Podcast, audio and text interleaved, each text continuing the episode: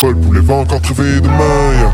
Pourquoi tu me check de même? Les clés du rap game changent de main, genre Même refrain Paul Poulet, Paul Poulet, Paul Poulet, Paul Poulet backstage, backdoor Pool Hip Hop, c'est ta référence en matière de hip hop sur les ondes de choc.ca. Chaque semaine, entrevues, chroniques, actualités et mix thématiques te seront présentés dans une ambiance décontractée. Le meilleur du hip hop, ça se passe chaque semaine sur les ondes de choc.ca.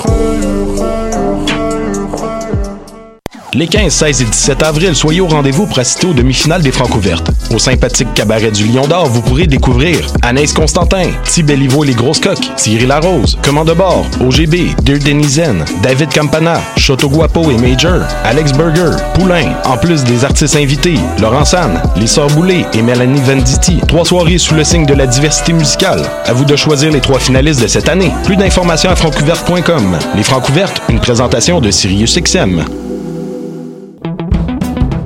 Dans le cadre du 35e Festival international de musique actuelle de Victoriaville, qui se tiendra du 16 au 19 mai 2019, Choc.ca est fier de présenter le volet cinéma.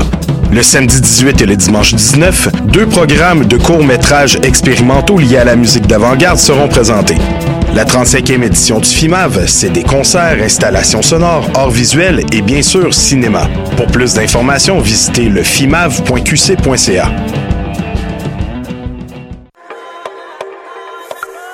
Du 5 au 14 avril, le Festival international de cinéma Vue d'Afrique fête sa 35e édition. Venez célébrer avec nous à Montréal à la Cinémathèque québécoise. 35 ans de cinéma d'Afrique et des Caraïbes. Découverte, partage, émotion. Pendant 10 jours, un programme cinéma, musique et gastronomique vous est offert. Du 5 au 14 avril, le Festival international de cinéma Vue d'Afrique. Pour toute information, visitez levuedafrique.org. What a Day et c'est Robert Nelson de À la claire ensemble sur les ondes de choc.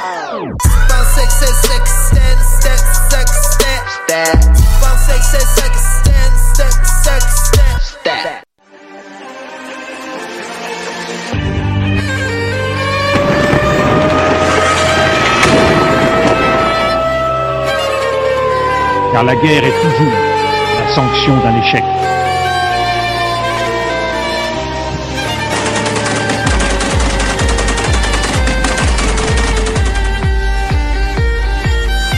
Croire en notre capacité à construire ensemble un monde meilleur. Alors bonjour à vous, chers auditeurs. Vous êtes à l'écoute de Plein Feu, votre émission sur les conflits armés dans le monde. Alors pour la dernière émission de la saison, on se tourne vers un pays des Grandes Antilles. Nous allons bel et bien parler de la crise politique et économique qui touche actuellement Haïti. Donc, avant de plonger dans le vif du sujet, nous vous rappelons, comme à l'habitude, que vous pouvez interagir avec nous par l'intermédiaire du Facebook Live de l'émission ou en nous écrivant sur notre page Facebook. Alors, vous avez bien entendu, aujourd'hui, nous allons parler du pays nord-américain d'Haïti et on entend souvent parler euh, de cette région du monde par les tremblements de terre, les ouragans dévastateurs qui y font rage. Donc, oui, ce pays est vulnérable face aux catastrophes naturelles, mais il l'est aussi dans d'autres secteurs et c'est justement ce qu'on va voir aujourd'hui. En fait, Haïti est marqué vraiment par le sous-développement. Euh, c'est l'un des pays les plus pauvres d'Amérique, ce qui témoigne en quelque sorte d'une situation économique alarmante. Juste pour vous donner une petite idée, la majorité de sa population vit en dessous du seuil de, pauvreté, donc on parle vraiment de moins de 2 dollars par jour. Et en plus de ça, le pays est dirigé par le président Jovenel Moïse qui baigne dans la corruption jusqu'au cou et même récemment un scandale politico-économique appelé Petro-Caribe a éclaté au grand jour, ce qui a mené en fait à une forte réaction de la part de la population. Donc les Haïtiens veulent faire valoir leur mécontentement par des manifestations violentes contre le gouvernement en place. Bref, le pays est vraiment sous haute tension et en fait, avant d'en dire davantage, je vais laisser la place un peu à Sarah pour la mise en contexte. Elle va nous expliquer tout ça en détail. Alors, salut Sarah. Salut. Donc, comme tu l'as mentionné, euh, la colère des Haïtiens se fait sentir depuis un certain temps déjà.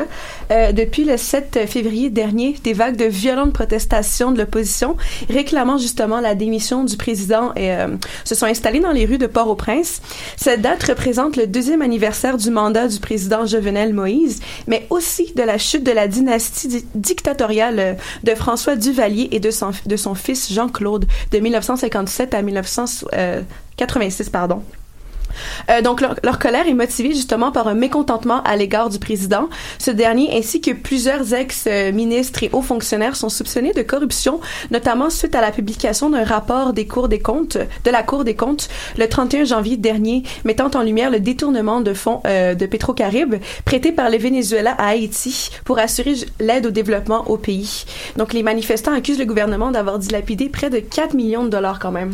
Oui, et d'ailleurs, le pays est plongé dans une situation économique assez désastreuse. Exactement. Depuis deux ans, euh, l'économie haïtienne est fragilisée par un taux d'inflation de 15 Elle est aussi minée par une dévaluation de la monnaie nationale, la gourde, euh, face au dollar américain. Donc, les prix des produits de première nécessité augmentent comme ils sont en majorité importés, trahissant la promesse électorale euh, du président Jovenel d'augmenter le pouvoir d'achat. La majorité des Haïtiens n'ont pas accès aux services de base tels que les soins de santé, l'eau, l'assainissement, l'électricité et l'éducation. C'est sans compter les opportunités d'emploi qui sont très limitées pour les jeunes. Euh, selon la Banque mondiale, c'est près de 60% de la population d'Haïti qui vit en dessous du seuil de, de pauvreté, comme tu l'as mentionné, fixé en deçà de 2,41 dollars par jour. Euh, donc en 2018, le taux de chômage euh, était de 14%, mais surtout de 36% euh, chez les 15 à 20, 24 ans. C'est donc dans les dans les grandes inégalités sociales et l'aveuglement de la corruption du gouvernement et de l'aveugle corruption pardon du gouvernement que la population haïtienne dénonce haut et fort depuis février. Mais en fait, quelle est l'origine de cette précarité économique et politique au pays?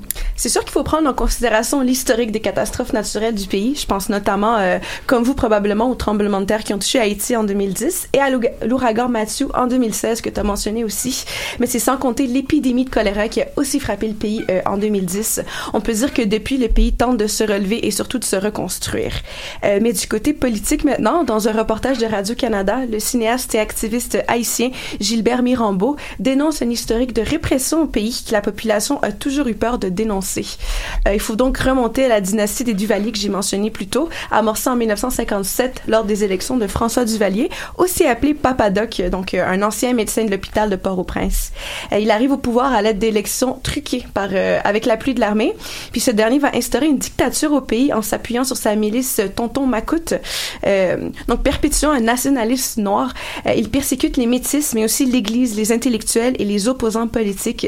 Il va multiplier les actes de répression, d'arrestation et de condamnation à mort. En 1964, encourageant le culte de la personnalité, c'est important de le mentionner, il va prolonger son mandat, son mandat pardon, et s'autoproclamer président à vie quand même. Donc, euh, à sa mort, c'est son fils Jean-Claude Duvalier, surnommé Bébé Doc, original, qui prendra les relais comme président à vie, mais à 19 ans. Donc, euh, avant sa mort, c'est son père qui avait mis en place une loi de succession pour, sa, pour que sa famille se maintienne au pouvoir. Euh, les Duvalier vont avoir dirigé le pays d'une main de fer pendant près de 30 ans. Euh, il poursuivra sur la même, son, son fils poursuivra sur la même lancée que son père jusqu'à ce qu'il soit destitué, destitué en 1987 euh, avant de s'exiler à Paris euh, pour 25 ans. Est-ce qu'on peut dire que le régime des Duvalier, c'est une racine de la précarité politique au pays et donc de la crise? Oui, euh, mais j'insiste sur le fait qu'il s'agit vraiment juste d'une des racines de la crise. Euh, après le régime tyrannique duvalieriste, la situation politique au pays reste quand même instable. Euh, Jusqu'en 1990, aucun gouvernement euh, va être élu régulièrement. Euh, c'est le père Jean-Bertrand Aristide qui est élu président de la République, mais avec des idées de gauche incarnant l'espoir de la démocratie. Il va donc être destitué par l'oligarchie métisse qui détient encore le pouvoir économique. C'est seulement avec l'accord de l'ONU qui va être de retour à ses fonctions par force. En 1994, euh, des luttes de pouvoir vont éclater de nouveau pour les prochaines présidentielles, laissant même le pays sans gouvernement pendant un certain temps. Euh, c'est Jean-Bertrand euh, Aristide pardon, et René Préval qui vont se succéder à la gouvernance du pays pendant quelques années, quelques mandats. Donc, cet historique de succession imposée rend compte du- d'une situation politique et économique instable qu'Haïti connaît encore jusqu'aujourd'hui. Et... Euh, par contre, pardon. J'allais renchérir, mais tu peux continuer. Merci, ouais. Euh, par contre, Mirambeau, justement, euh, que j'avais mentionné plus tôt, affirme qu'aujourd'hui, euh, il y a plus de telles répressions et d'assassinats par l'opposition. Il estime qu'on peut désormais dénoncer la corruption et que c'est en fait une responsabilité du pays. Puis aussi, dans un article du Devoir, j'aimerais terminer en, en citant Samuel Pierre, un professeur à Polytechnique et président de l'Institut des sciences, des technologies et des études avancées d'Haïti. Il dit, il faut travailler sur la mise en place d'institutions qui garantissent la démocratie, sur la lutte contre la corruption, sur la création d'emplois et de le faire non plus en passant par les raccourcis habituels. Ben, merci beaucoup, Sarah, pour cette mise en contexte. On va se le dire, ça met bien la table. Merci. Alors maintenant, passons pour une courte pause musicale avec le bon cheval fou de Cheval Fou. À tout de suite.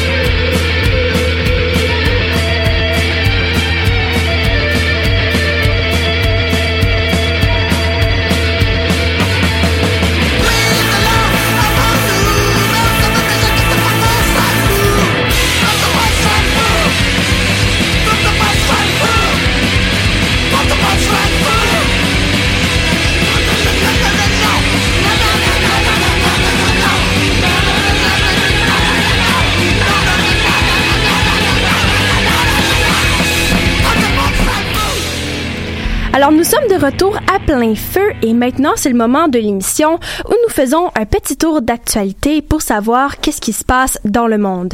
Voici vos nouvelles. En Algérie, un nouveau président par intérim a été nommé hier par les parlementaires. Il s'agit d'Abdelader Ben Salah et il a exprimé dans un discours adressé à la nation qu'il désirait organiser un scrutin présidentiel transparent et régulier. Auparavant, l'homme était président du Conseil des Nations à la Chambre haute du Parlement. Cette nouvelle nomination n'a pas empêché les étudiants de sortir dans les rues pour manifester contre le président. Les Algériens continuent de protester en masse pour réclamer le départ des membres du système. En Libye, le seul aéroport fonctionnel de Tripoli a été touché lundi par une frappe aérienne des forces locales qui mènent une offensive contre la capitale libyenne. Cette attaque a provoqué la suspension immédiate des vols et de l'évacuation de l'aéroport. Cet assaut dure depuis jeudi au prix de violents combats provoquant des dizaines de morts et déplaçant plus de 3400 personnes. L'Union européenne a appelé une nouvelle fois aux forces locales d'arrêter son offensive et à revenir à la table des négo- négociations pour éviter une guerre civile. Au Soudan, des dizaines de manifestants se sont rassemblés pendant tout le week-end pour contester le régime en place. Ils réclament la démission du président Omar el-Bashir au pouvoir depuis 30 ans. Les manifestants antigouvernementaux ont été dispersés lundi matin par des tirs de gaz lacrymogène à proximité du quartier général de l'armée de Khartoum. Les contestations ont débuté le 19 décembre à cause d'un triplement du prix du pain et d'autres difficultés économiques.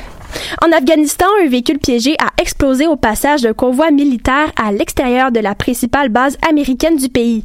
Les autorités locales ont spécifié lundi que cette action est revendiquée par les talibans.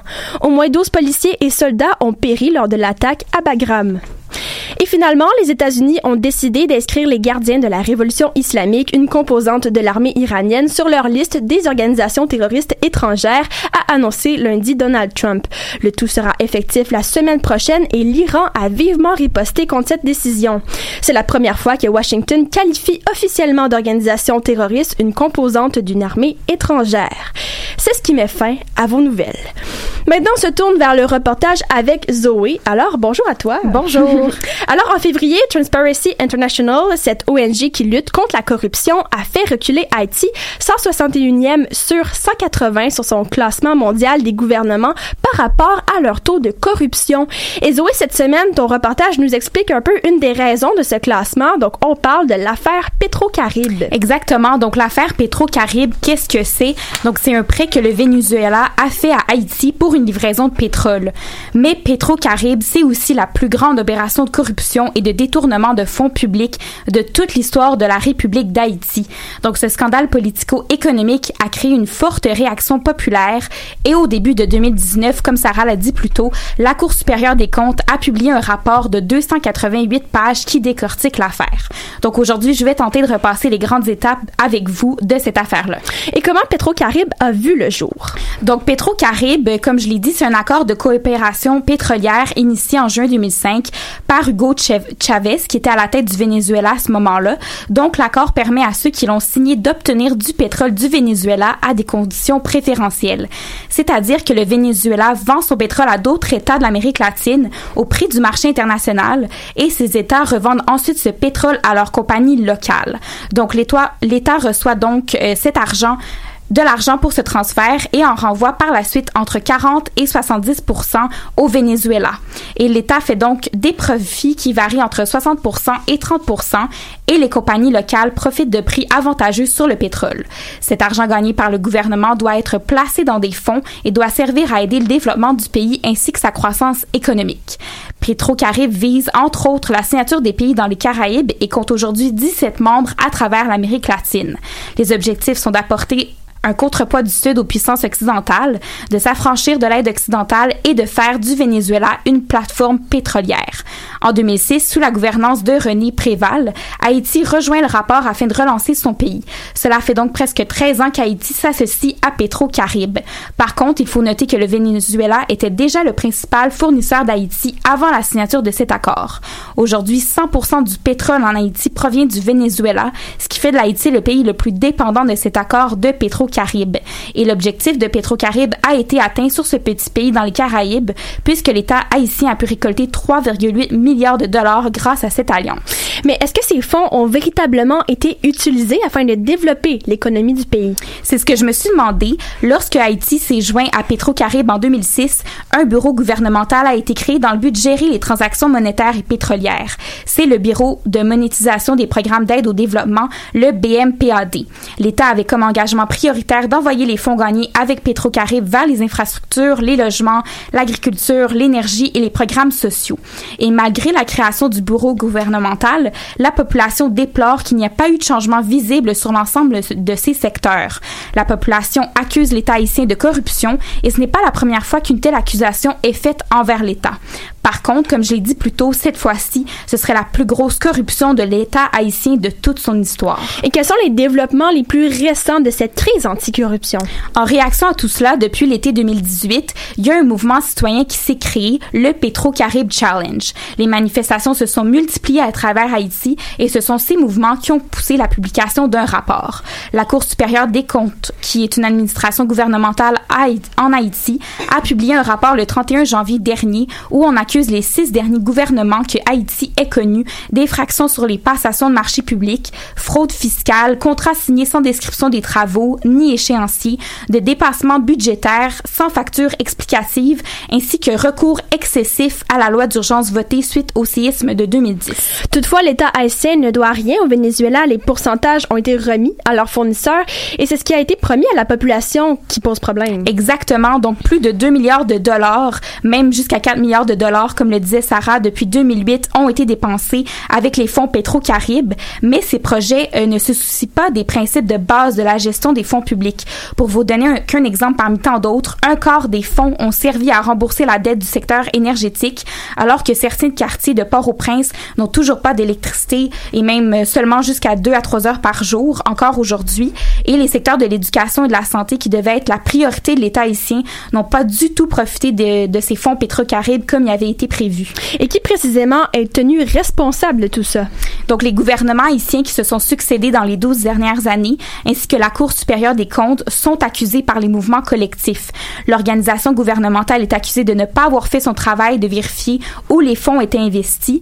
La population est aujourd'hui doublement pénalisée parce qu'elle n'a d'abord jamais bénéficié des fonds Petro-Caribe et doit actuellement subir des conséquences de la dette qui ne cesse de grossir que Haïti a envers Petro-Caribe due par des impôts indirects.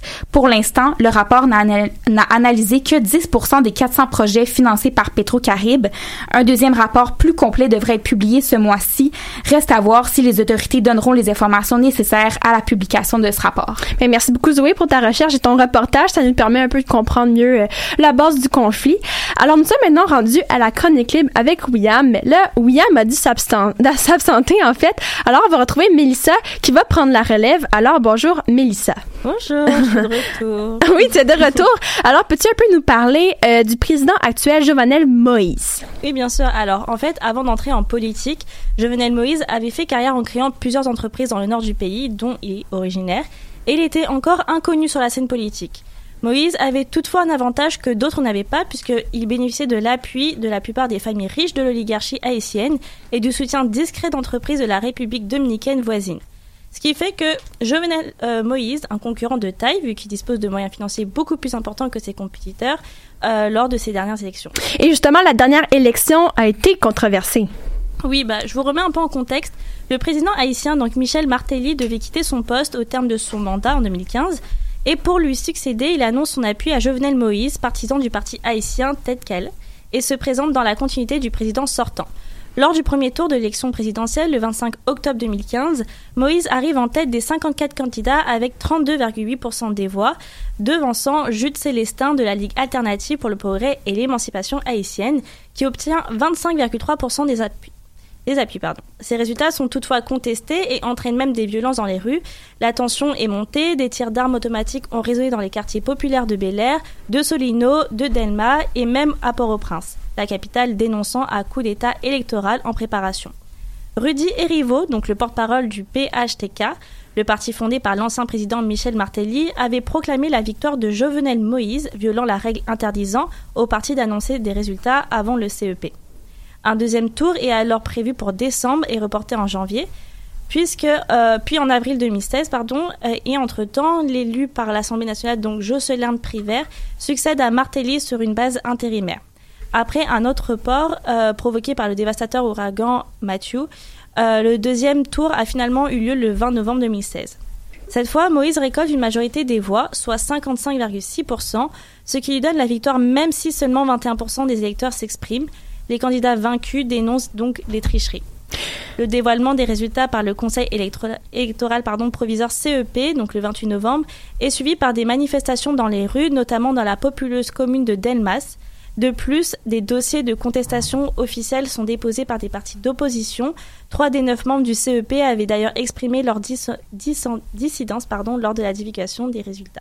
Et pour en revenir à l'actualité, c'est un rapport publié fin janvier, fin janvier en fait, de rapport de la Cour supérieure qui en fait a mis le feu aux poudres. En effet, on pouvait lire dans le rapport qu'il y avait une mauvaise gestion des possibles détournements des fonds prêtés depuis 2008 par le Venezuela à Haïti pour financer son développement. Donc cette annonce a provoqué de grosses manifestations, ce qui provoque encore plus la colère des, manifestants. C'est le silence du président du Premier ministre Jean-Henri euh, Séan. Pour couronner le tout, Jovenel Moïse s'est finalement adressé à la, à la nation environ une semaine après dans une allocution diffusée sur les chaînes nationales de télévision. Le président haïtien a déclaré qu'il ne quittera pas le pouvoir. Et concrètement, de quoi le président est-il accusé? Bah, nombreux l'accusent de diriger en, en amateur, multiplier les promesses intenables et bien évidemment de corruption. D'ailleurs, un des exemples serait le programme baptisé Caravane du changement. Pour promouvoir celui-ci, Jovenel Moïse a multiplié depuis mai 2017 les déplacements en province où de nombreuses promesses populistes sont faites. Comme en juin 2017, par exemple, avec l'assurance de fournir de l'électricité sur l'ensemble du territoire 24 heures sur 24 dans un délai de deux ans. Cette caravane présidentielle a aussi donné lieu à l'achat d'engins lourds et au lancement de grands travaux. Toutefois, le coût de cette politique n'a jamais été communiqué malgré les demandes répétées des médias. Mais merci beaucoup, Mélissa, pour ce remplacement du tonnerre, on peut le dire. Alors, on vous laisse en musique avec Stay Up de Emily Well. Alors, restez avec nous.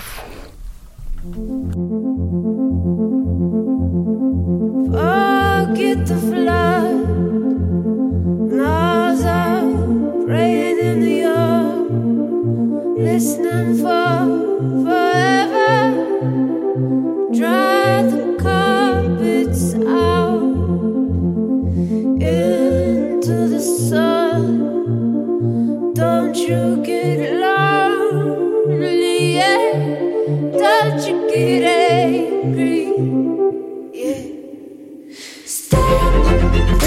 Stay, stay.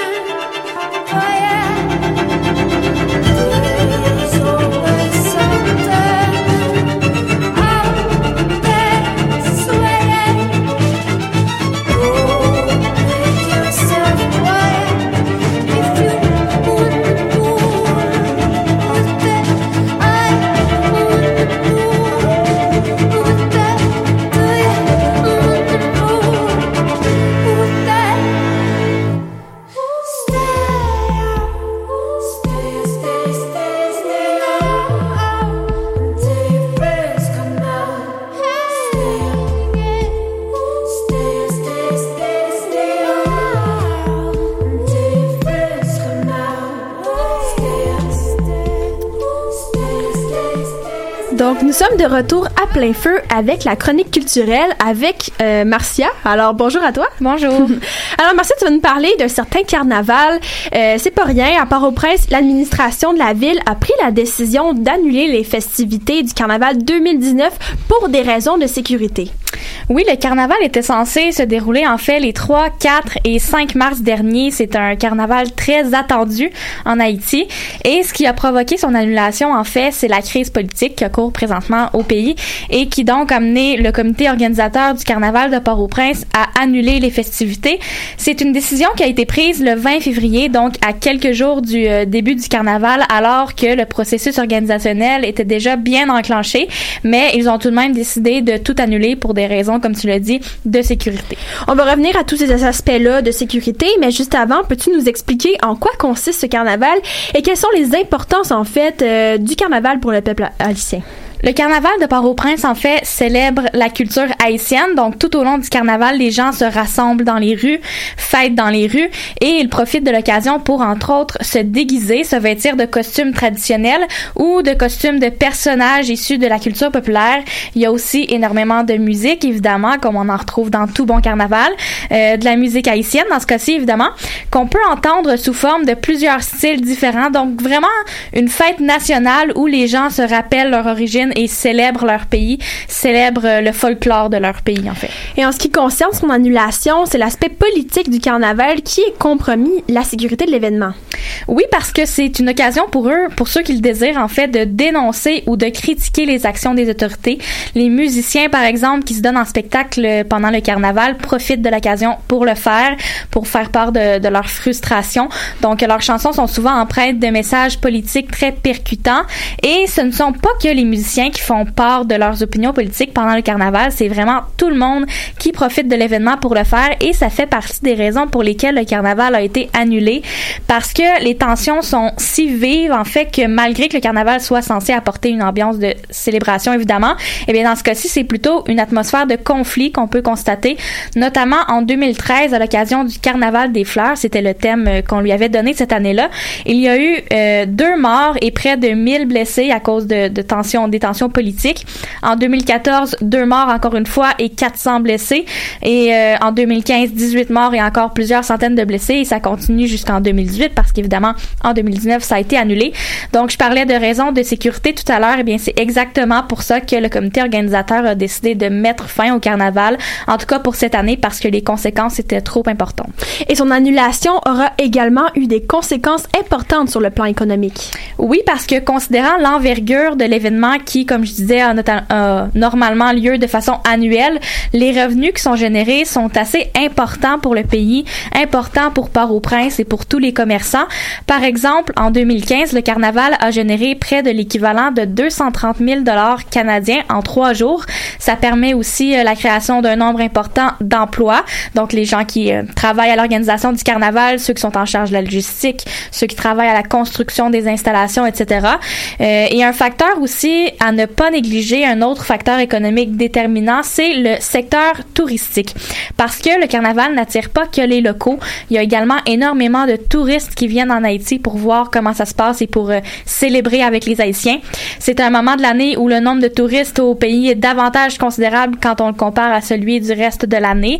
Par exemple, en 2012, c'est plus de 50 000 personnes qui sont entrées en Haïti pendant cette période. Et cette année-là, ça a permis des recettes euh, en ce qui a trait aux touristes de plus de 33 000 dollars canadiens, si on fait la conversion encore une fois. Et pour terminer, en ce qui concerne l'industrie hôtelière, elle avait généré un, un chiffre d'affaires de plus de 425 000 dollars quotidiennement. Donc, des retombées économiques importantes pour le pays, pour la ville et pour tous les commerçants, comme je disais, qui euh, des, économies dont ils auront dû se passer euh, cette année. Merci beaucoup, Marcia. C'est quand même fou de savoir que carnaval comme celui-là peut avoir de telles répercussions. Alors maintenant, on se tourne vers Marianne pour le Zoom sur. Alors, bonjour à toi. Allô? Donc, Marianne, tu nous expliques un peu, tu reviens sur euh, les Duvaliers. C'est quand même un pan très important de l'histoire de l'Haïti. Alors, explique-nous un peu comment les Duvaliers sont arrivés concrètement au pouvoir. En fait, ce qu'il faut comprendre, c'est que l'histoire d'Haïti a longtemps été ponctuée par des coups d'État. Juste pour te donner une idée, Emmanuel, entre 1804 et 1915, 70 dictateurs ont régné sur Haïti, ce qui a instauré une période d'instabilité et de violence. Le pays, qui est situé dans une zone particulièrement vulnérable aux tremblements de terre et aux ouragans, a dû apprendre à se relever de plusieurs années d'esclavage et de colonisation de la part de plusieurs pays européens. Même si euh, Haïti est vue comme la première république noire au monde, euh, de 1915 à 1934, les États-Unis ont exercé un contrôle politique, euh, un contrôle économique et militaire qui, a, qui leur a permis en fait de mettre la main sur les grandes ressources du pays. Et euh, les périodes d'instabilité politique ont mené à la montée au pouvoir du docteur François Duvalier, surnommé Papadoc. Il a pris le pouvoir en 1957 après un coup d'État mené par l'armée. Les militaires ont ensuite donné les rênes du pays à Duvalier, puisqu'il avait en tête une image de lui en tant que ministre de la Santé en 1946, à l'époque, qui était connu comme un homme timide et euh, facile à manipuler. Mais très vite, euh, Duvalier est devenu un dirigeant reconnu pour sa grande poigne. Il a su instaurer un régime par particulièrement répressif en Haïti. Et très tôt, il a instauré la milice des Tontons Macoutes pour contrecarrer l'armée haïtienne et pour assurer son pouvoir autoritaire et violent sur tout le pays. En 1961, le mandat de Duvalier est prolongé de cinq ans et en 1964, il se fait proclamer président à vie. Son règne, s'étend jusqu'en 1971, a été ponctué par des violents conflits avec les États-Unis qui ont suspendu leur aide économique en 1962, euh, la République dominicaine qui est la voisine d'Haïti et euh, la succession d'intrigues et de complots en 1968, en 1969, en 70 et en 71. Le Vatican le même excommunié en 1961 après que Papadoc ait décidé de persécuter des hommes d'église. Malgré tout, le dictateur a réussi à se sortir euh, de la tourmente en passant ses adversaires par les armes sans aucune forme de procès. Mais là, ce qu'on veut savoir, c'est comment François Duvalier a-t-il quitté le pouvoir? Après deux attaques cardiaques, un infarctus et une demi-paralysie, euh, François Duvalier a commencé à sentir que sa fin était proche, hein, On le évidemment. il filait pas trop. Euh, en 19, euh, euh, le, le 15 janvier 1971, il a décidé de nommer son fils Jean-Claude Duvalier au pouvoir alors qu'il avait que 19 ans. Papadoc a donc assuré sa succession et il est mort en laissant derrière lui un pays dont le revenu par habitant est le plus bas au monde. Baby Doc est donc devenu le plus jeune dirigeant au monde. Dès son entrée au pouvoir, les États-Unis lui ont demandé de faire entrer la démocratie dans le pays. Donc, il décide de mener une démocratisation progressive des institutions politiques et économiques. Il a fait des réformes budgétaires et judiciaires. Il a remplacé certains ministres âgés dévoués à son père par des hommes politiques plus jeunes. Il a libéré quelques prisonniers politiques. Il a assoupli la censure des médias. Il a aussi évin- évincé plusieurs membres de la garde rapprochée de son père, dont sa mère, Simone Duvalier. Mais ces assouplissements n'ont pas changé le pouvoir qui a hérité de son père, il est tout aussi violent. Toute opposition politique est interdite et le chef de l'État continue de nommer ses proches aux postes clés du gouvernement et de la justice. Et qu'est-ce qui a mené à la fin du pouvoir des Duvalier? En 1986, un soulèvement populaire oblige Baby Doc à partir en exil en France. Il revient lors du premier anniversaire du séisme, euh, du fameux séisme de 2010 en 2011, en offrant son aide à la population, mais il est arrêté et accusé de crimes contre l'humanité. Mais euh, Baby Doc meurt en 2014 avant d'avoir reçu sa sentence. Ben, merci beaucoup, Marianne, pour ce zoom sur les Duvalier. Ça l'aide beaucoup puisqu'on on constate que 20 et 30 ans après la chute de la dictature, le pays n'a toujours pas retrouvé sa stabilité politique pour son développement. Alors, euh, maintenant, on est rendu à la mini-discussion de fin d'émission. Là, je vois la fébrilité dans l'air. Donc, j'ai invité justement tous les collaborateurs à ouvrir leur micro pour participer au dernier segment. Alors, pour la dernière de la saison, j'avais envie d'inviter les collabos à euh, s'exprimer sur un sujet euh, plutôt général et non vraiment précis dans l'actualité. Euh, donc, j'aimerais un peu avoir votre avis sur la couverture journalistique qui se fait à l'international. C'est une émission justement qu'on parle beaucoup des co- conflits armés. Donc, j'aimerais savoir, selon vous, est-ce qu'on en parle assez des conflits armés qui se passent à l'international? Est-ce que les médias québécois couvrent assez ces événements-là? Est-ce que euh, cette couverture est suffisante? Qui veut commencer par se lancer? Oui, Sarah. Ben, je peux peut-être juste mettre la table en disant Oui. que, en répondant à la question, en disant non. Euh, on le sait tous, je pense que l'actualité internationale, on le dit souvent, c'est le parent pauvre de l'actualité euh, québécoise. Donc, euh, voilà. Je sais pas ce que vous en pensez, vous, mais... Ben justement dans les médias quand on en parle, si on en parle, c'est Ouais. souvent par des médias français, des grosses Exact. agences de presse. Donc on n'a pas le point de vue québécois sur sur ces événements-là, donc ça va peut-être encore moins porter à les lire. Puis en plus, on a même sais même dans nos cours d'histoire, on parle tellement très peu de l'international, je pense que moi, ça part vraiment de l'éducation dès le Oui. primaire. euh, on n'a aucune base pour lire ces informations-là. Oui, oh, excuse-moi. Puis même pour préparer nos émissions, je pensais à ça. C'est juste, on- la plupart des liens qu'on va utiliser des articles, ça va être des articles français, beaucoup. Quelquefois, des petits articles de Radio-Canada et tout. Mais la- moi, la grosse partie de ma recherche, pe- personnellement, ça se fait vraiment avec des articles euh, qui sont pas québécois. Puis qu'est-ce qui pourrait expliquer ce clash-là entre les médias justement plus européens et québécois, par exemple, oui? Ben, je pense que la situation euh, géographique Exact, est beaucoup en, en jeu. C'est c'est un bon point. Par exemple, la France est vraiment au cœur euh, de l'Europe, proche de l'Afrique, ben, plus proche que nous en tout cas. Nous, on est vraiment pris euh, dans notre petite enclave euh, nord-américaine. On n'est pas nécessairement touché euh, par tout ce qui se passe. Donc, je pense que la situation géographique, ça pourrait vraiment euh, expliquer. Et Marcia, je pense que tu avais aussi un point à exprimer euh, sur la question. Ouais, ben en fait, selon moi, là, ce qui manque euh, en fait en, en information internationale, je trouve que c'est la variété des types d'émissions. Souvent, les émissions d'inf- d'information internationale, c'est des émissions très sérieuses. Oui, c'est les propos sont sérieux, mais je trouve que les médias gagneraient en fait à produire des émissions plus légères, plus vulgarisatrices, parce que ça pourrait, je crois, aller chercher plus de gens, créer un, un plus grand engouement pour l'information internationale. Donc, je pense que ça pourrait euh, être positif pour l'industrie des médias. Oui, Marianne? Puis euh, effectivement, trouver une façon de traiter ces informations-là pour que euh, ça touche plus de personnes, en fait. Puis c'est vraiment important de s'intéresser à ce qui se passe dans le monde parce que ça nous permet de mieux comprendre ce qui se passe, puis euh, de de- d'éviter de, répéter ces erreurs-là pour ne pas tomber dans des situations comme on voit ailleurs dans le monde. Puis un point que je voulais ajouter sur vos deux points, justement, c'est vrai, ce serait intéressant de, par- de parler peut-être plus légèrement, entre guillemets, de l'actualité internationale. C'est très sévère. hein? C'est ça, mais, mais surtout dans un sens que il y a pas juste du mauvais, je veux dire, qui se passe. Il y a pas juste des Mhm. guerres, il y a pas juste des conflits à l'international. Puis on dirait que c'est vraiment ça que les médias, quand ils en parlent, c'est ce qu'ils mettent de l'avant. Alors que des fois, tu sais, c'est pas le cas du tout. Tu sais, on va penser que dans un pays, c'est la catastrophe, c'est la guerre civile dans- à tous les coins de rue, alors que c'est pas le cas. Donc, tu sais, on pourrait parler de culture, juste mettre la, la culture internationale de l'avant, les festivals, je sais pas. Tu sais. Ça me fait penser, euh, moi et l'animatrice, on avait fait une, euh, on avait rencontré une artiste iranienne, Leila Zeli. Puis justement, c'est exactement ça qu'elle mettait en lumière. En fait, elle, elle a vécu euh, la guerre en Iran, puis C'est ça, ouais. Qu'elle montrait, c'était des images de vie quotidienne, puis elle montrait la résilience incroyable de ces gens-là. Tu sais, ils sont pas nécessairement dans le cœur du conflit, puis ils vivent pas vraiment la violence de manière directe, mais ils continuent quand même à aller travailler à chaque matin. C'est ça, elle montrait la guerre, mais sans nécessairement des images de violence et de souffrance, mais de manière différente. Donc, ça nous fait voir des choses parfois que les médias peuvent pas nécessairement mettre de l'avant. Aussi, euh, Marcia parlait de l'engouement. Est-ce que vous pensez qu'il y a un engouement au Québec par rapport à l'information internationale? Il y en a qui disent, ah, il y a une faible couverture à l'international, mais c'est parce que les gens s'en intéressent pas. Est-ce que vous pensez que c'est vrai ou c'est faux cette affirmation?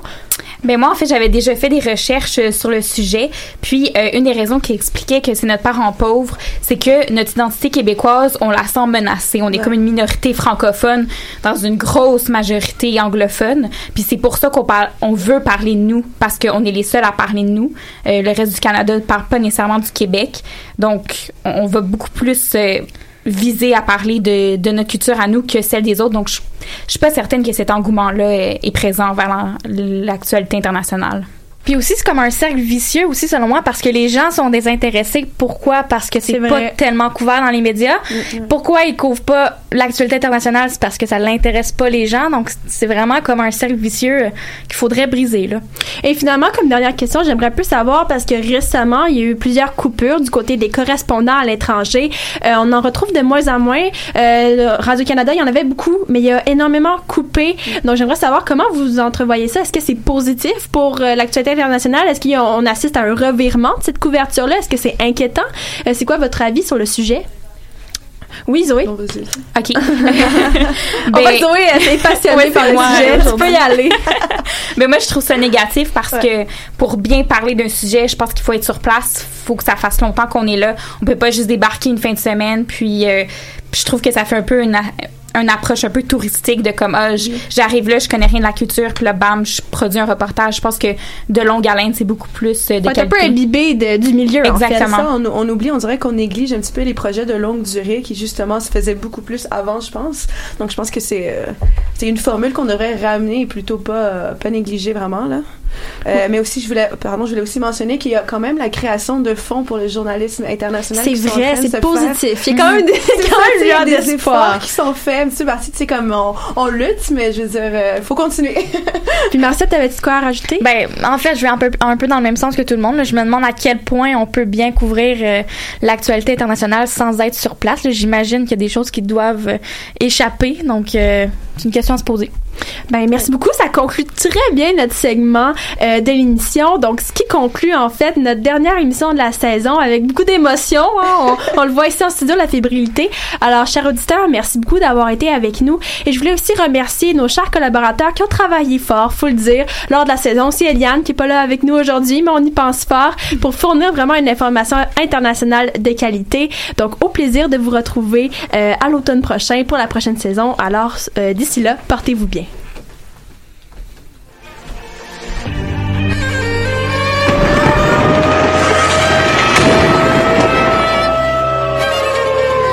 Car la guerre est toujours la sanction d'un échec.